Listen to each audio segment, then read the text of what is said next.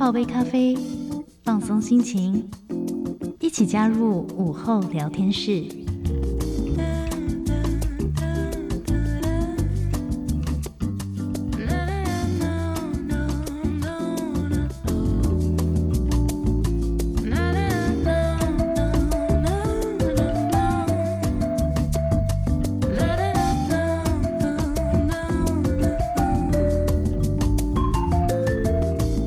回到第二个小时的午后 Wonderland，我是 Elson。今天的午后聊天室呢，邀请到了这一位老师呢，嗯、呃，我真的非常喜欢他，因为他出了一本新书，叫做《你在烦恼什么呢》。我们在这个嗯坊间看到很多的咨商的书、心理的书籍，都是写给亲子的、五十加的，但是我好像真的比较少看到是专门为这个青少年族群，尤其是大学生、高中生写了一本书。坐在我对面的是最近出了一本书，叫做《你在烦恼什么呢》的李嘉文海蒂老师。老师好，Elson 好，听众朋友大家好，我是海蒂老师。最近出了一本书，叫做《你在烦恼什么呢》？哦，这个也讲出了，就是因为这本书是写给青少年的嘛，尤其是大学，是中学到大学这个阶段，是，所以呢，这句话应该是很多大人想问年轻人说：你们到底在烦恼什么？我们先跟大家介绍一下海蒂老师。老师是这个台湾大学就台大的心理辅导中心的资商心理师，所以老师利用了你平常在学校看到的案例，然后写成了这本书，对不对？是是是。当时怎么会选择用大学生的角度？好，因为其实呃，我不知道 Elson 记不记得，在两年前台湾有一个大家都在关注的状况，就是在两三天以内，然后台大有好几个学生就决定选择用离开人世的方式结束了他们的生命。是。那这件事情其实引发了很大的社会焦虑。那出版社因为那一些事件，他们就找到我曾经发的一篇文章。那那一篇文章其实也在呼吁呃父母们或者是社会大众说，其实学生不应该只关注在念书这件事情。那那我也在那个二零一七年写这篇文章里面去探讨学生的心理状态。那所以出版社看到这篇文章之后，就觉得说，哎，好想要我把它变成一本书。然后一方面是让社会大众知道说，学生其实不应该只有念书了，我们其实有很多事情是要被关注的。另外一方面也希望可以接住正在烦恼的学生，不需要真的。引发社会事件了，或者是坐到窗户边了，才去被关注到他内在有很多的焦虑不愉快哈。所以其实出版起源是为了照顾更多没办法进到咨商室的学生。嗯，嗯，老师这本书叫做《你在烦恼什么》，所以意思就是说，这个烦恼，烦恼对很多年龄层都，大家每个年龄层都有烦恼嘛。爸爸妈妈有自己的烦恼，小朋友有自己的烦恼，嗯，青少年也有自己的，嗯，但是。青少年，尤其是大学或者是高中、中学这段时间的烦恼，跟其他的年龄层的烦恼有比较不一样吗？嗯，我自己会这样觉得，就是其实人生无处不烦恼，不同的阶段一定会有不同的烦恼的表象。所以就是呃，看起来好像状态不一样，可是我觉得内在那个觉得不安、觉得焦虑、觉得不知道自己怎么了、觉得失控，其实内在议题是一样的。嗯。可是为什么要针对大学生特地写这一段呃这一本书？原因是因为其实人在烦恼的时候，你会觉得自己是过不去的，你会卡在那个黑洞里面，你会卡在那个隧道的阴暗处。于是，在大学生这个阶段，他们可能就很容易。糟了，我已经成年了，可是我看不到未来，然后就很容易做出错误的决定。嗯、所以会叫这个名字是 Elson。你有没有呃看过那个苏打绿的有一首歌叫《你在烦恼什么》？有。然后你有记得那个 MV 的内容吗？MV 我不记得了。好，我好喜欢那个 MV。其实它的结构铺陈就是一开始有很多人生的烦恼，可能被霸凌，可能被欺负，可是慢慢慢他把时间轴拉长，发现每一个人都可以度过那些烦恼。嗯，那那个是 MV 呈现的样子。其实我也想要让呃。呃，学生们或者是听众朋友们在听，就记得这件事情是人生没有不烦恼的，可是只要你愿意拉长时间，这个烦恼是可以度过的。嗯、所以。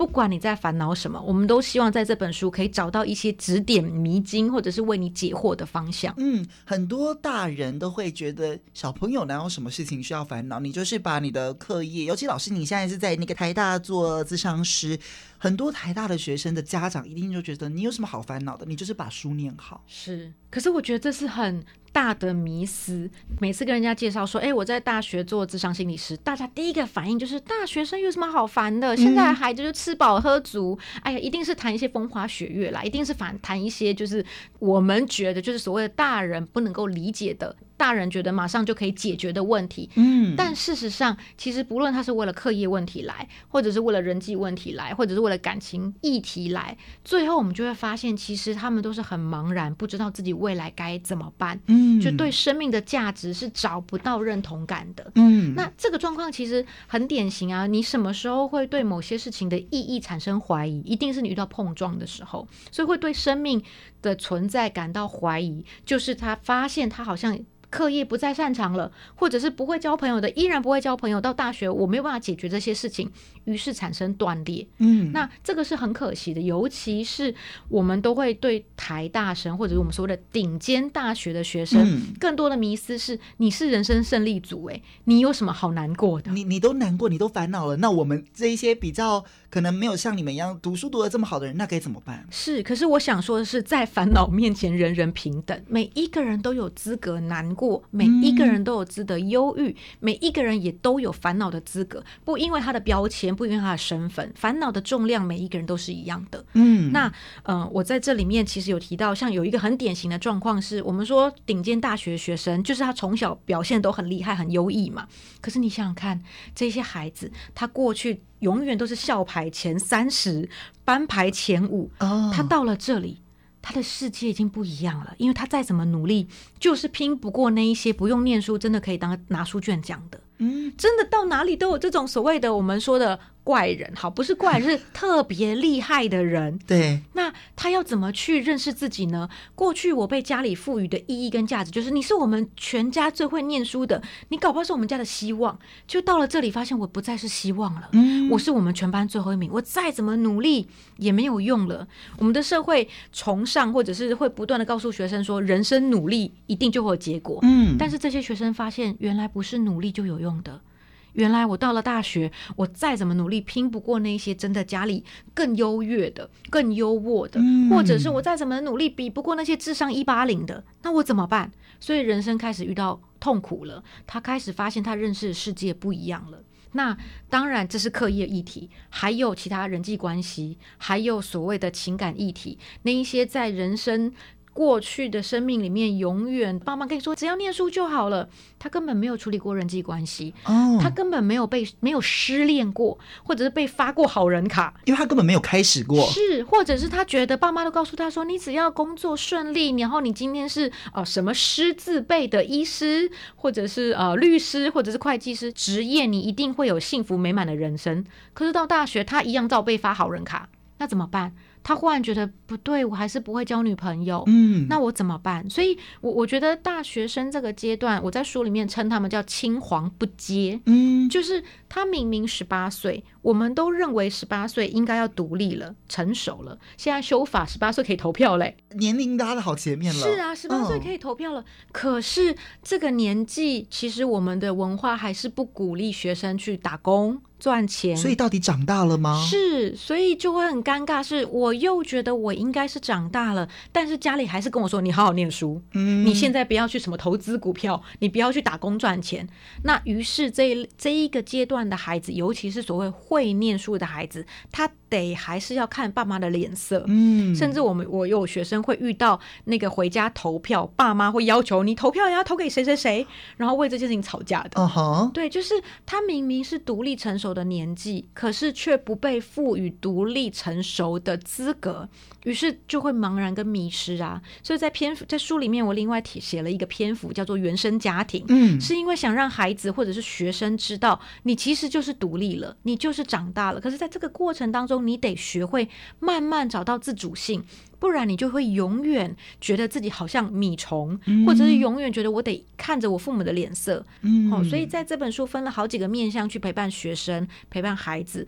那。都是扣在这个烦恼的议题上面。是老师，你刚刚讲到，因为呃，您是在您刚刚说的顶尖大学服务嘛，所以嗯，对于他们来说，我们会想到顶尖大学就课业对他们来说很重要。嗯，那像我们其他学校的朋友，可能大学生就会觉得说，哎，我就是打工啦、爱情啦、交朋友啊。那您认为顶尖大学的学生跟不是顶尖大学，就是一般的大学的学生来说，他们的烦恼，尤其例如说课业，他们是一样的吗？他们的烦恼有一样吗？OK，我我觉得那个烦恼的本质是一样的。你你就算不是顶大的学生，我们一般生，哈，不能讲一般生，就是大部分的我们都要交朋友吧。都要谈恋爱吧，嗯，都会遇到情绪的困扰吧，嗯，这个是不分你的标签，你都会遇到的问题，所以这一类的议题会是相同的。嗯，那你说课业的烦恼，我会说顶大的学生当然对课业可能格外的追求，对于完美的需要好像看得比较大，但是那都反映着对未来的不确定。可是他们已经够完美了耶。是，可是你知道吗？他们就会卡在，你知道我们的文化里面对于那个成功的定义就会越来越局限，就会觉得说，哦，我已经念到这个大学了。可是假设好了，我们就用一个例子，我今天如果是中文系的，那我将来真的要去当作家吗？还是当老师吗？可是我不确定诶，现在老师好像很难考，我可以做得到吗？或者我今天是念好哲学系的，爸妈就会说，嗯、呃，那那你可以当饭吃吗？好，就会有很多对大学。会期待你在这个时候应该要有所谓的技职的能力，你应该活下去。嗯，可是不管是一般的学校，好，非顶大私立的学校，或者是这些所谓的好像很会念念书的学生，其实大家都是烦恼我将来的出路，我的未来该怎么办？嗯、这个内容焦虑是一样的。那个 Elson 有没有注意过？现在有个很红的梗图，叫做“我就烂”。哦，我就烂，有有有。是，那为什么这个“我就烂”的状态会存在？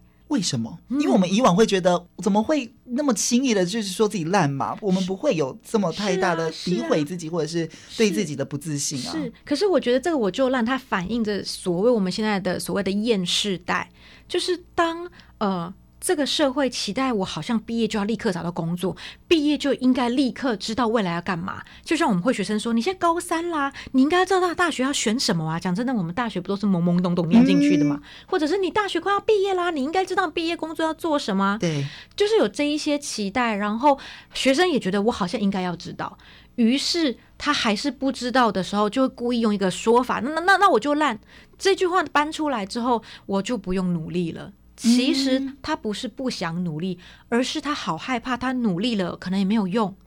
于是我干脆跟自己说：“哦，我就帮等于帮自己打预防针，或当社会打预防针啊啊！我就烂啊，所以你不要期待我。”哦。可是我们讲真的，人都想要发光发热。我是念阿德勒心理学的，嗯，阿德勒相信人。不会在面对困境不做任何的抵抗就高举白旗，一定是我努力了，或者是我想要努力，我却不得其法，嗯，我才会躲在一个标签里面，或者是一个呃堡垒里面，跟自己说没关系，我可以不用努力。所谓的厌世，所谓的我就烂，所谓的哦我就废啊，怎样？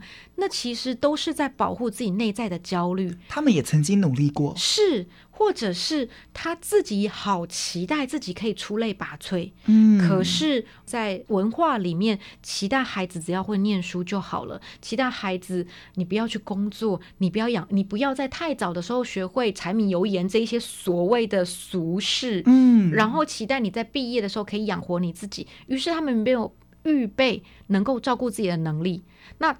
这一路慢慢走来，我还是不知道怎么养活我自己，于是他只好跟你说：“嗯，我就烂，那不要期待我，我宁愿去打工，我宁愿一直打游戏，因为我真的去努力了，我好怕我失败哦。”嗯，我我在书里面有提到这个概念，就是这些所谓的厌世代或者是不愿意努力的人，他不是不愿意，而是他对于成功的渴望低于对失败的害怕。嗯，他太害怕失败。我如果努力不会成功，那我不如不努力。我好像还赚到现在喘息的机会，还省去了到时候的那种烦恼。是省去了你指责我不够努力。嗯，我现在就告诉你，那我就是没办法努力，你能拿我怎么样？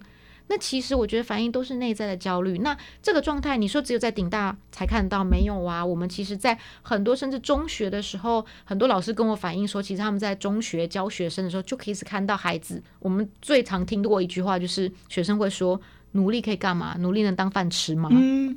可是这句话其实反映的是，他觉得努力没有用，因为他一度相信努力是有用的。嗯，那我们没有给他这个机会，或者是我们没有预备他长出能力的这个过程，于是他对努力的框架太局限了。那这个是一个，我觉得是一个社会现象，可是就不能解套吗？我觉得不是，而是让这一些孩子，或者是让大部分的人都知道，让所有人看到。你的厌世、你的不想努力，其实反映着你很想成功。嗯、这一个内在渴望，大家都一样。是我们只要重新找到方式，就可以解决这个问题。是，所以老师刚刚也讲到很多，其实。大家不要以为青少年好像每天就是只有那一些事情，好像不用烦恼。你干嘛有烦恼？其实青少年的烦恼很多哈。所以老师这一次也把这个青少年的烦恼的大类别都放在这个书籍里面，包含了有课业啊、人际、原生家庭、自我，还有对未来哦的部分。所以老师刚刚在这个节目前也说了，这一本是一本工具书，对不对？是我在这里面大概切成五个面向。可是我说实话，就是人生的烦恼，或者是我在做智商的时候烦恼，其实。不会是只有这书中的二十一个例子，它其实我可以再继续写下去，嗯、但是出版社跟我说够了够了，我们没有办法包山包海，所以大概的就分成二十一个呃例子，我用二十一个故事来穿插。那我们的期待是，不论你现在遇到是人际的冲突，或者是感情的伤害，或者是原生家原生家庭的拉扯，或者是一些情绪的不确定，都可以挑你要的篇幅，然后去挑相关的章节来读。嗯、那我在这里面也。安排了二十一个练习，就是其实我自己很害怕读所谓的鸡汤，嗯、就是读完之后你觉得嗯，对对对，我是这样，关上来，哎，然后呢？所以呢？是就是这种，然后呢？所以在这里面也用了二十一个呃练习，当然有自我对话的，有提醒的，有真的书面可以练习写的操作的，是希望你就按照你的速度，然后你真的遇到这个困境，你可以试着写写看。嗯，那我必须老实说，它不容易。因为改变本来就是不容易的事情，嗯、所以你得真的静下来，然后好好的去思考这些题目怎么写、怎么回答、怎么去探照自己内在的状态。就好像你带了这本书，就有一个心理师在旁边陪着你。哎，不同的议题，我们就有不同的练习来做。是是，所以老师这二十一个小主题都是您曾经遇到过的学生们，是对不对？因为这一些类别，我在大学之上大概做了十五年左右。那从最早在在成大到中间在台北大。大学现在在台大嘛，我会发现其实对，虽然孩子的背景不一样，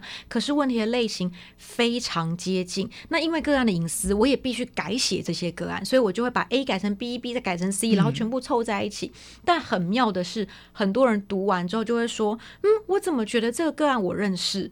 我会说，是因为这些烦恼都太一致了。嗯，我们都会在书里面读到过去的自己，或者是似曾相识的别人。那是因为人的烦恼的面相其实非常接近。那透过二十一则改写的故事，它都是真实，但是改写的。然后希望让读者可以在里面找到一些为自己解套的方式。嗯，老师，你刚刚说你从事这个大学资商有十五年，嗯，十五年是一个很长的一个时间。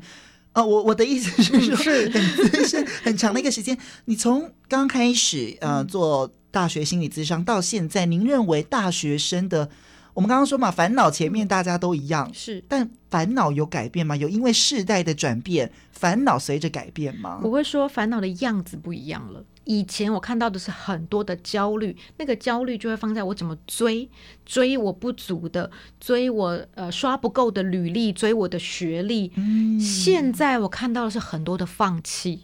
就像你刚刚说的，我就烂的部分了，是，是很多的放弃，很多的我们说的减居族，很多的拒学，很多的我不想踏出去。我觉得表象的样子是不一样的，有一些细微的差别，但是内在的那个我跨不出去，其实是一样的。我让 Elson 知道，其实这本书我们办了两场实体的互动，嗯，一场是针对爸妈，因为我们希望让爸妈读一读之后，你可以了解你的孩子发生什么事情。Uh huh. 一场是针对学生，很妙的是，爸妈来的时候就是说，老师，这根本就是我当年成长的过程啊！嗯，我爸妈就是这样子情绪霸凌我，或者是情绪勒索我，对，或者是有。家长就会说：“老师，我当年就是这样子，一直觉得成绩才是一切啊。现在学生也是这样吗？”我说：“对，现在学生也是这样。”然后在学生场有高中生、高三生，明年一月要考试了，嗯、也有研究生。然后看着我说：“对啊，老师，这里面都在讲我的故事。”甚至有学生说，他因为考试压力大到受不了，妈妈带着他去逛街，在书店看着这本书摆在那边写：“你在烦恼什么呢？”眼泪就流下来了。哦，他真的就被勾到我。对啊，我现在才十八岁、十。六岁，我在烦恼什么？所以这些烦恼的样子也许不一样，但是那个烦恼会出现的状态，其实各个年龄层都一样。所以这十五年，我会说它是细微的不同，但本质上都是一样的。嗯，老师刚刚讲到大人就是爸爸妈妈组的，就会说、嗯、哦，这就是我以前，可是这是他从长大的时候往回看。小朋友在看这本书的时候，他会不会就跟书名一样疑惑？只是主词变了，会变成我到底在烦恼什么？是啊，有没有可能？啊，有啊。就一个学生，他就会说：“对啊，我为什么现在这么痛苦？因为有的时候卡在情绪状态里面，卡在忧郁状态的时候，他只会感受到我很浓的忧郁，我很浓的焦虑，可是他不知道自己怎么了。所以那句话比较像是自我提醒：哎，我在烦恼什么？或者是对我知道我可能在烦恼我的课业，但是我有需要这样吗？所以这句话我好希望那时候我们定这个标题，就是希望读到的人是一个提醒，是一个心理师在问你说：那你在烦恼什么呢？嗯，就是个案进来咨商室的时候，其实我们一开始不会知道他的主诉的议题，主要想要谈什么。那我们的开场永远会是问他说：今天是什么带着你来的？什么原因你来了？我可以帮你什么？有没有人回答不出来，也不晓得自己怎么了？有，但是他就会说：“我只觉得最近我怪怪的。”他会说出自己状况不 OK，他不知道他在烦恼什么。所以确实，我们在智商不会直接问说你在烦恼什么，可是我会问他说：“什么原因带你来？我可以帮你什么？”嗯，那这一些问题其实就是希望带着个案或学生一层一层去看到我自己里面发生什么事了。我在书里面也提到，现在有现象叫做高功能忧郁。嗯，这是什么？就是他还是会准时去上课，他还是会签到，他还是会交报告，可他对生活没有热情。他每天就觉得，好像如果学生会这样说，他说：“其实如果我明天出去被车撞死了，我也无所谓。”他对生命是没有留恋的，嗯，就是你知道他对生命是没有没有血意、没有活力。你说他忧郁吗？可是传统我们对忧郁的诊断，或者是说传统对忧郁的认识，是你得足不出户，你得哭得稀里哗啦，你得好像有一个既定的样貌。可是还是就像一般平常的生活作息呀、啊嗯。是，所以他告诉你说我好忧郁，室友可能会说你忧郁什么？你报告还不是会交吗？你还不是交得出去吗？甚至我们说这些顶大的学生，其实他们能力很好，他搞不好闭着眼睛都可以写出成绩来。大家就会说，你都考这么高了，你在忧郁什么？事实上，他其实里面找不到自己。我们会说他失去灵魂了，他的灵魂断掉了。好了，这句话可能有点诡异，可是我的意思说，他的那个热血，他对于生命的热忱不见了。嗯，那他们就会觉得自己状况不好，所以他也许会来，他就跟你说：“老师，我觉得我不快乐，但我不知道我为什么不快乐。”嗯，所以我们会透过一层一层的叩问，去带着学生在智商室里面去找到到底内在失去的东西是什么。那在这本书里面，其实我有很多很多这种所谓叩问的方式，或者是自我提问的方式，嗯，其实都是希望读的人，不论你正在烦恼什么，你都有机会去陪伴自己，自己陪伴自己，有时候才是最真实的力量。智商是只能陪你这六十分钟，或者是这六次、这十二次的晤谈。可是如果你能够获得自己陪伴自己的能力，那你可以陪伴自己一辈子。不管你今天是十八岁、二十八岁、三十八岁，你都有能力可以自己帮助自己。嗯，所以对我们讲说，你在烦恼什么呢？这一个 title 其实是希望读者可以去停下来，不论你正在麻木，或者是麻痹，或者你正在焦虑，你都可以停下来跟自己说：“嗯，我在烦恼什么。”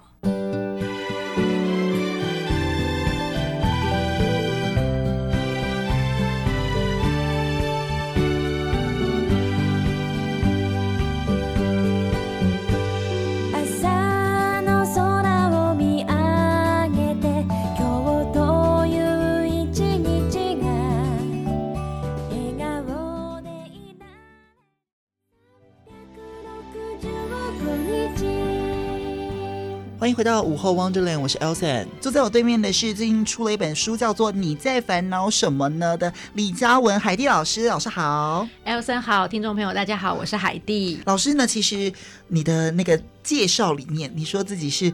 您刚刚说嘛，阿德勒，您是学阿德勒心理学的，然后而且还是一个日剧成瘾者。我觉得这本书很很有趣的是，除了老师刚刚也介绍了这本书，它包罗万象，把很多青少年、大学生甚至高中生会遇到的问题都放在里面。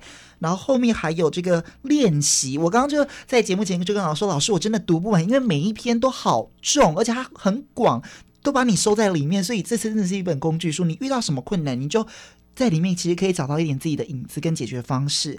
更有趣的是，每一章节的前面，老师都用了一句日剧里面的台词，蛮有趣的，对不对？是，呃，我我自己觉得，呃。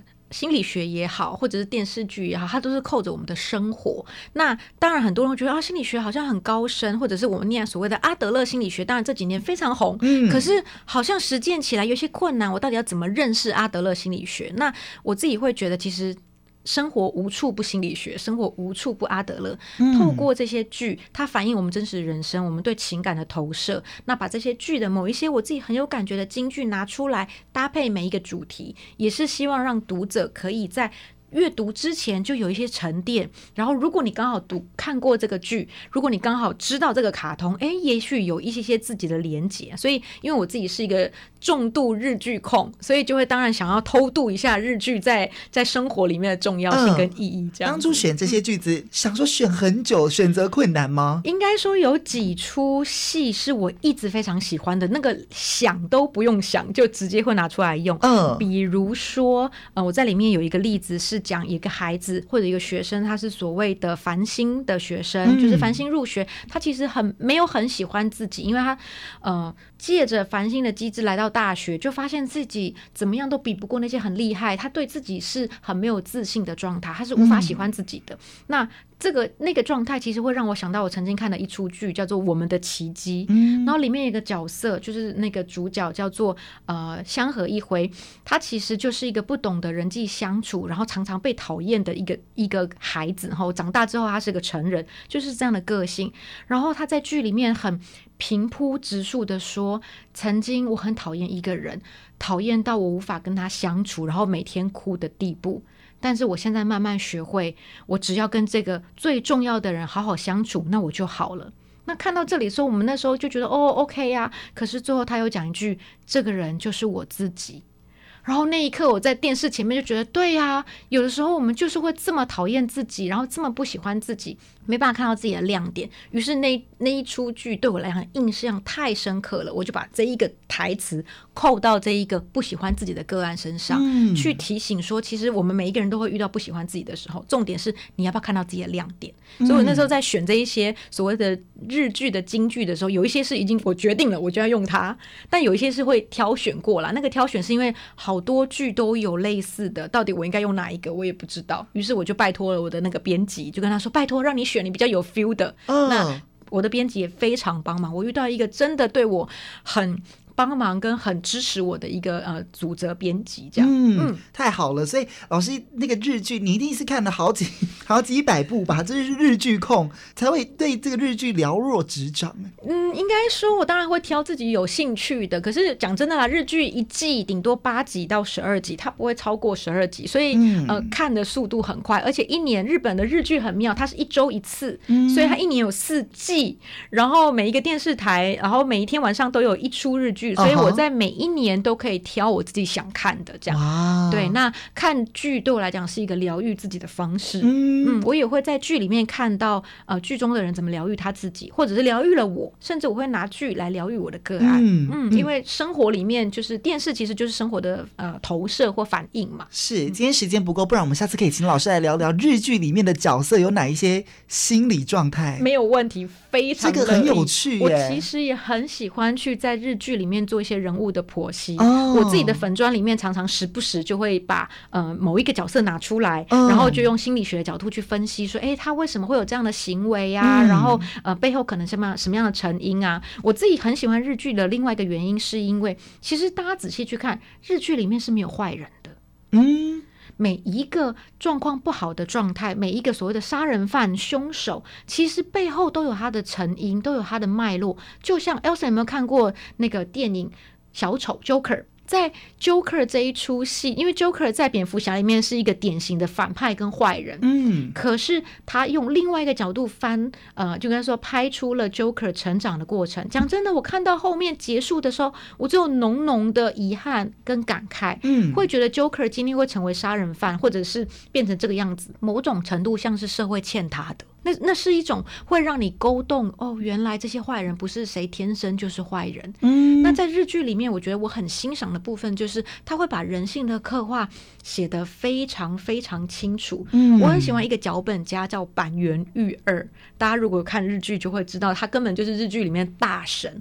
他会把每一个角色写得非常清楚，尤其是他会擅长写那些社会被边缘化的，比如说有点类雅思、类自闭的状态，或者是那些虐待、呃抛弃自己孩子的父母，他会把他内在的那些辛苦真的都写出来，让人家了解这些故事背后是有脉络的。所以我好爱看日剧。嗯，所以老师，你刚刚讲了一个重点是每一个。坏人他曾经都有一些受伤，或者是很他自己的遭遇，所以才会变成他现在的样子。所以你也刚刚也说到，你在章节的里面也讲到原生家庭，因为原生家庭是影响我们最重的嘛，从小到大。嗯、所以我就想到，我们常常在电视上看到杀人犯，就说哦，是什么谁谁谁害我的，都是谁？这句话是其来有自的，对不对？呃，我我我觉得应该这样说，从阿德勒心理学里面。没有所谓的因果论，就是说不是因为爸妈这样对你，所以才造成你这样。阿德勒说，我们不能否认基因跟环境对人类的影响，但是它也只是提供了一个人的外在框架。在这个框架里面，你还是有能力去为自己做出决定。嗯，所以当然日剧它提供了我们去理解他人的能力，但这不代表我们要为自己不良善的行为合理化。他不是给你一个借口，当然不是，当然不是。就是所以同理跟同意的差别在这里。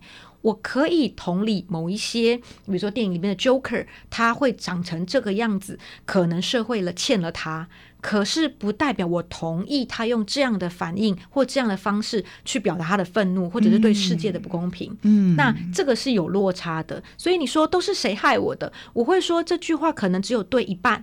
就是说，这个环境、你的基因、你的家庭，可能形塑了某一些样态，让你好像在挣扎或者是在抵抗的过程当中，确实是格外辛苦的。我们不能否认，这个社会其实某些时候是某种程度的不公平，它并不是一个机会性的公平。嗯，好，可是不代表没有翻转的力气。所以你写这个章节是要让大家。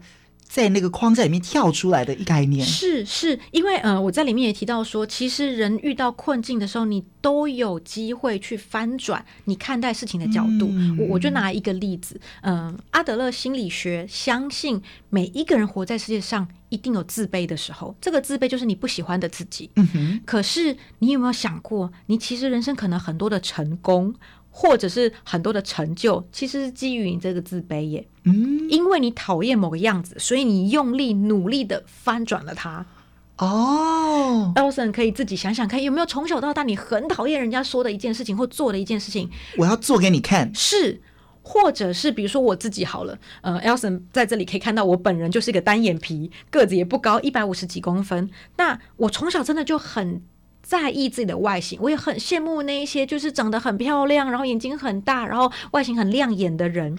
可是我还是渴望在人群里面被看到，嗯、所以因为我无法，我不可能去改变我的外形嘛，除非我现在就固定到韩国和假设，但但是不可能嘛，尤其疫情的关系，我可能就更痛苦。可是我依然想被看到，于是我可以翻转的方式是什么？我从小其实就呃养成了一个很，我会说是很厉害的能力嘛，就我从小就会被笑话。到现在还记得我小学校刊某一页打开里面的三则笑话哦，我发现只要我适度的搞笑，或者是讲一些幽默的东西，大家是会喜欢我的哦，我就可以翻转我是单眼皮，我是小个子这件事情。嗯，所以我确实有我不喜欢的点，但是也因为这个不喜欢，它养成了我其他更有能力的部分。嗯哼，那这个就是所谓自我翻转的能力，这就是阿德勒说的。人生确实基因跟环境，它可能对你有一些影响，但是它就是只是外在的框架。你在里面打算怎么翻转你自己，可以靠你的决定哦。是是是，所以呢，接下来我们要请老师来讲两个笑话，没有？哦、没有，是这样吗？好，可以，没有啦。对，所以老师翻转这一本书，应该也是教大家，就是如何在你的。嗯，不管是大人或者是自己给自己的框架里面，我们要如何像刚刚说的翻转，然后跳脱，甚至是陪伴自己，都在这本书里面。嗯、呃，这本书很多章节，然后我觉得有两个章节是我今天特别想谈的是，虽然时间真的快要不够，但是人际关系一直以来是在我们大家会说，在大学时期就是交朋友的时期嘛，因为高中国中国小，我们每一天都在同一个班级里面，看的人都一样，但是到了大学，每个人修的课啊，每个人玩的社团又都不一样了。老师，您在大学做这个服务咨商的时候，最常看到的人际关系有哪一些呢？好，我最常听到的大概分成好几类，可是有一个，嗯、呃，Elson 有听过一个词叫“戏边”吗？哦，有。哦，所以你是年轻人？哎，是，我是，我是年轻人。老老听众都知道我是。是的，你是非常非常年轻，至少不论是外形或者是心态都是年轻人。太好了。对，但是很多人不知道什么叫戏边。好，我来解释一下，嗯、就是所谓的细所边缘人。嗯、那什么样子状态比较容易成为边缘人？可能他的个性是呃比较害羞。内向退缩，我们不能否认，现在主流文化就是崇尚或者是鼓励要能够侃侃而谈，然后要光明，然后要被喜欢。于是那些比较不积极或者是无法主动的人，就会变成慢慢变成戏边，嗯、就是大学同班讨论的时候，没有人跟你一组，嗯，因为你不会去自我去呃。推荐自己嘛，好，所以这个这个我要讲一下，我岔个题，请说。老师，您有觉得就是分组这件事情是一个非常恼人的一件事情吗？就是你说身为学生还分身为老师，学生，我觉得好恼人，就是，嗯、就是就是有时候，例如说要分组嘛，嗯、那我们从小的关呃从小的方式就是老师已经早就帮你分好了，嗯嗯，可是到了大学就会变成老师说好，那我们就五个人一组，那自己分完过来下课找我登记，嗯、这个时候我们就可以看到很多人是没有组别的，是落单的，嗯，对。所以我当老师的时候，我绝对不让学生自己分组，嗯，因为这样你会造成 学生的情绪的不舒服，嗯，对，因为确实有些学生他不是没能力，他只是被他比较害羞，或者是我们可能遇到所谓的特教生，他就是不善表达，可是他可能很会写，很会想。我相信每一个人都有自己的专长，那些不会说话的，他可能会很会观察，嗯，那些不会写的，搞不好很会读，很会整理。在分组的意义，就是为了让每一个个体在团体里面都可以发挥自己。可是，当你自己分组的时候，确实很容易落掉那一些不擅长表达自己的。所以我在大学上课的时候，我分组，其实学生很讨厌我，因为我都帮他们分好。那我的分类可能是报数，来一二三四五，好了，所有的一一组，所有的二一组，嗯、对。那或者是我会分组是来家里排行老大的，通通一组。嗯。然后如果太多人，再分成小组。好，就是我会用这种有趣的方式，或者是来十二月份的，呃，十二月份出生的，通通一组。哦。就我会用这样的方式，当然希望增加课程的乐趣，也希望打破同温层这件事情。对对。那细编这件事情其实就很可惜的是，因为确实就像 Elson 说的，中学以前都是二十四小时没有啦。就是大概一天十几个小时都在一起，同学怎么样都得相处在一起。是。可是到大学到大一也许还好，因为很多共共同一起修的必修课。可是到大二大三，甚至我们有很多所谓的系编，其实转学生，他在他转来的时候已经大二大三了。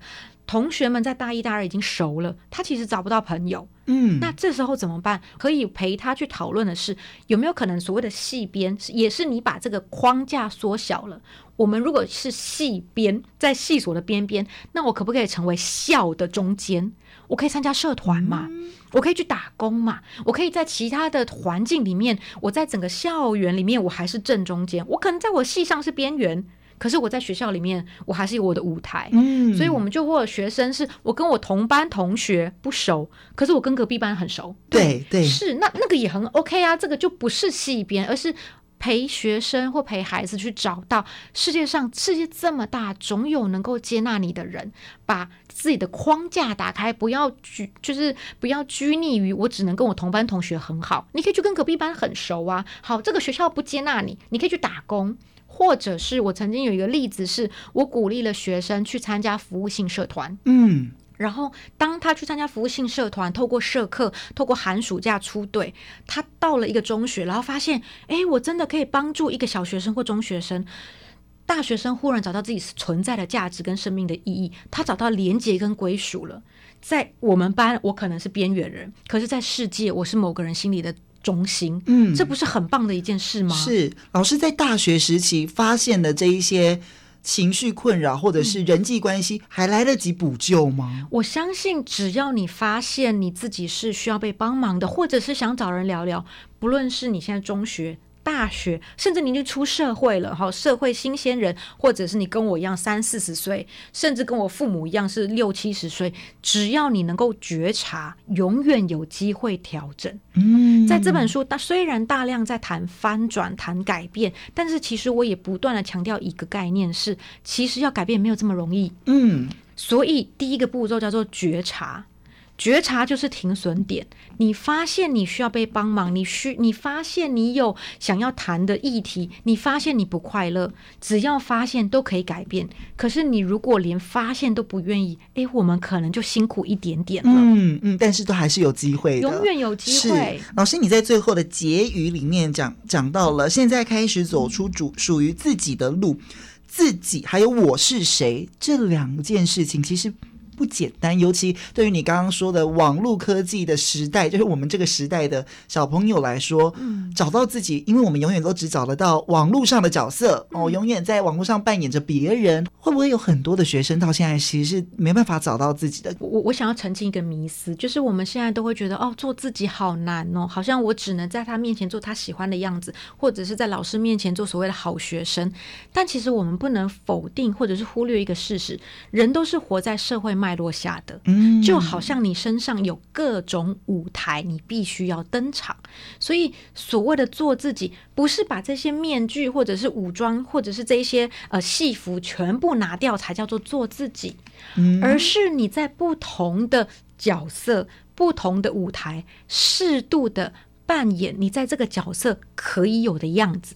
我身为子女的时候，对父母的期待，我可以去拿捏我要做到什么样的程度；我身为学生的时候，我可以拿捏我要做什么样的程度；我身为主持人的时候，诶，我做了这样的角色，这有每一个角色都是自己。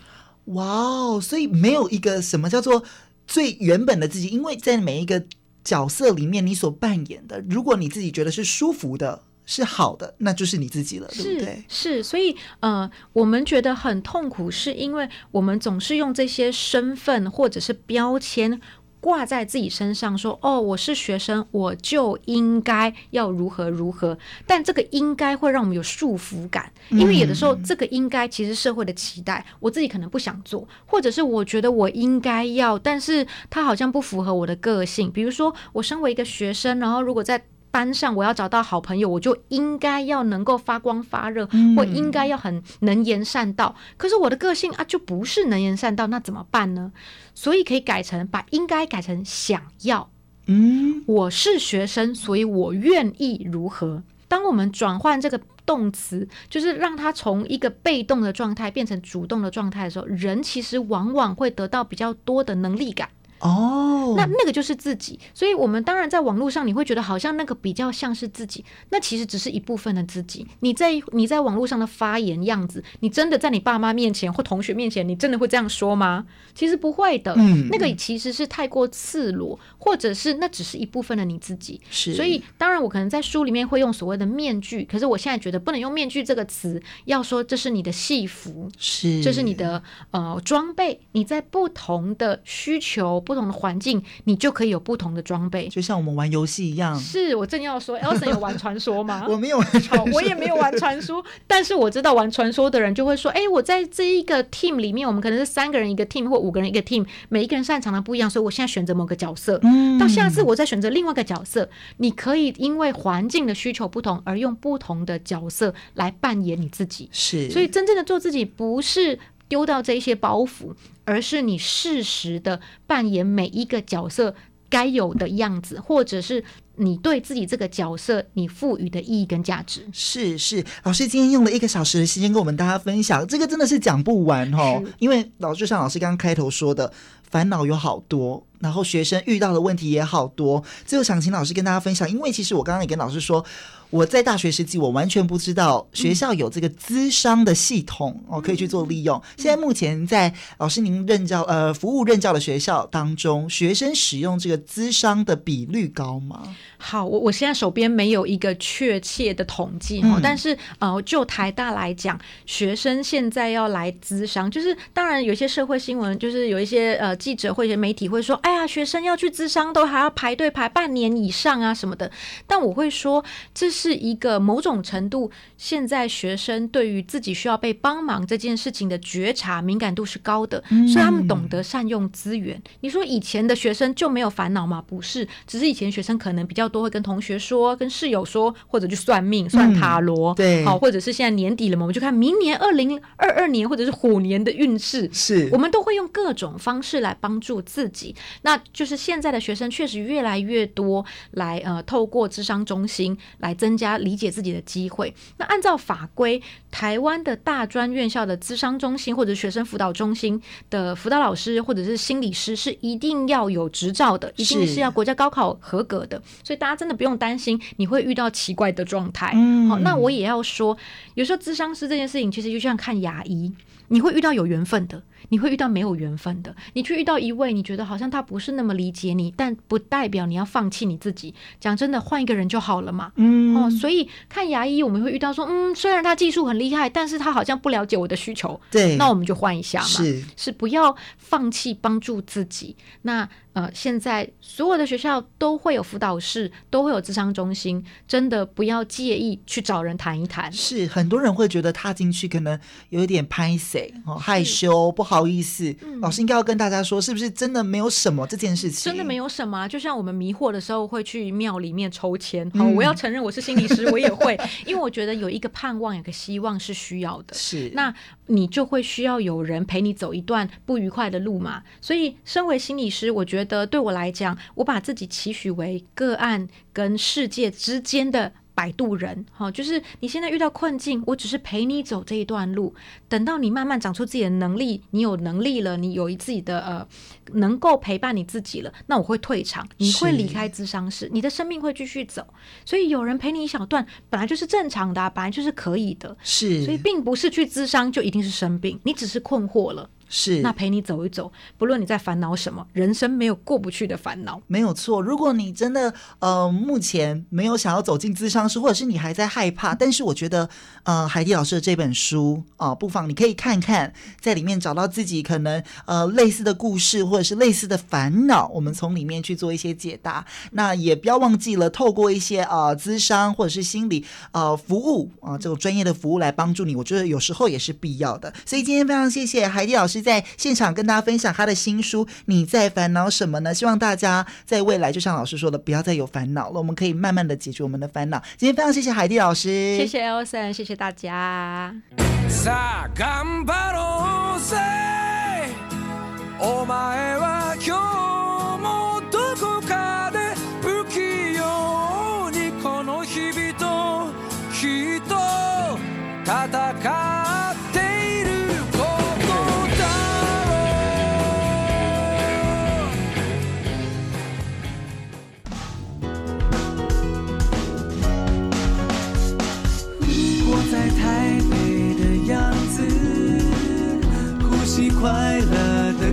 心听见台北的声音是 fm 九三点一台北广播电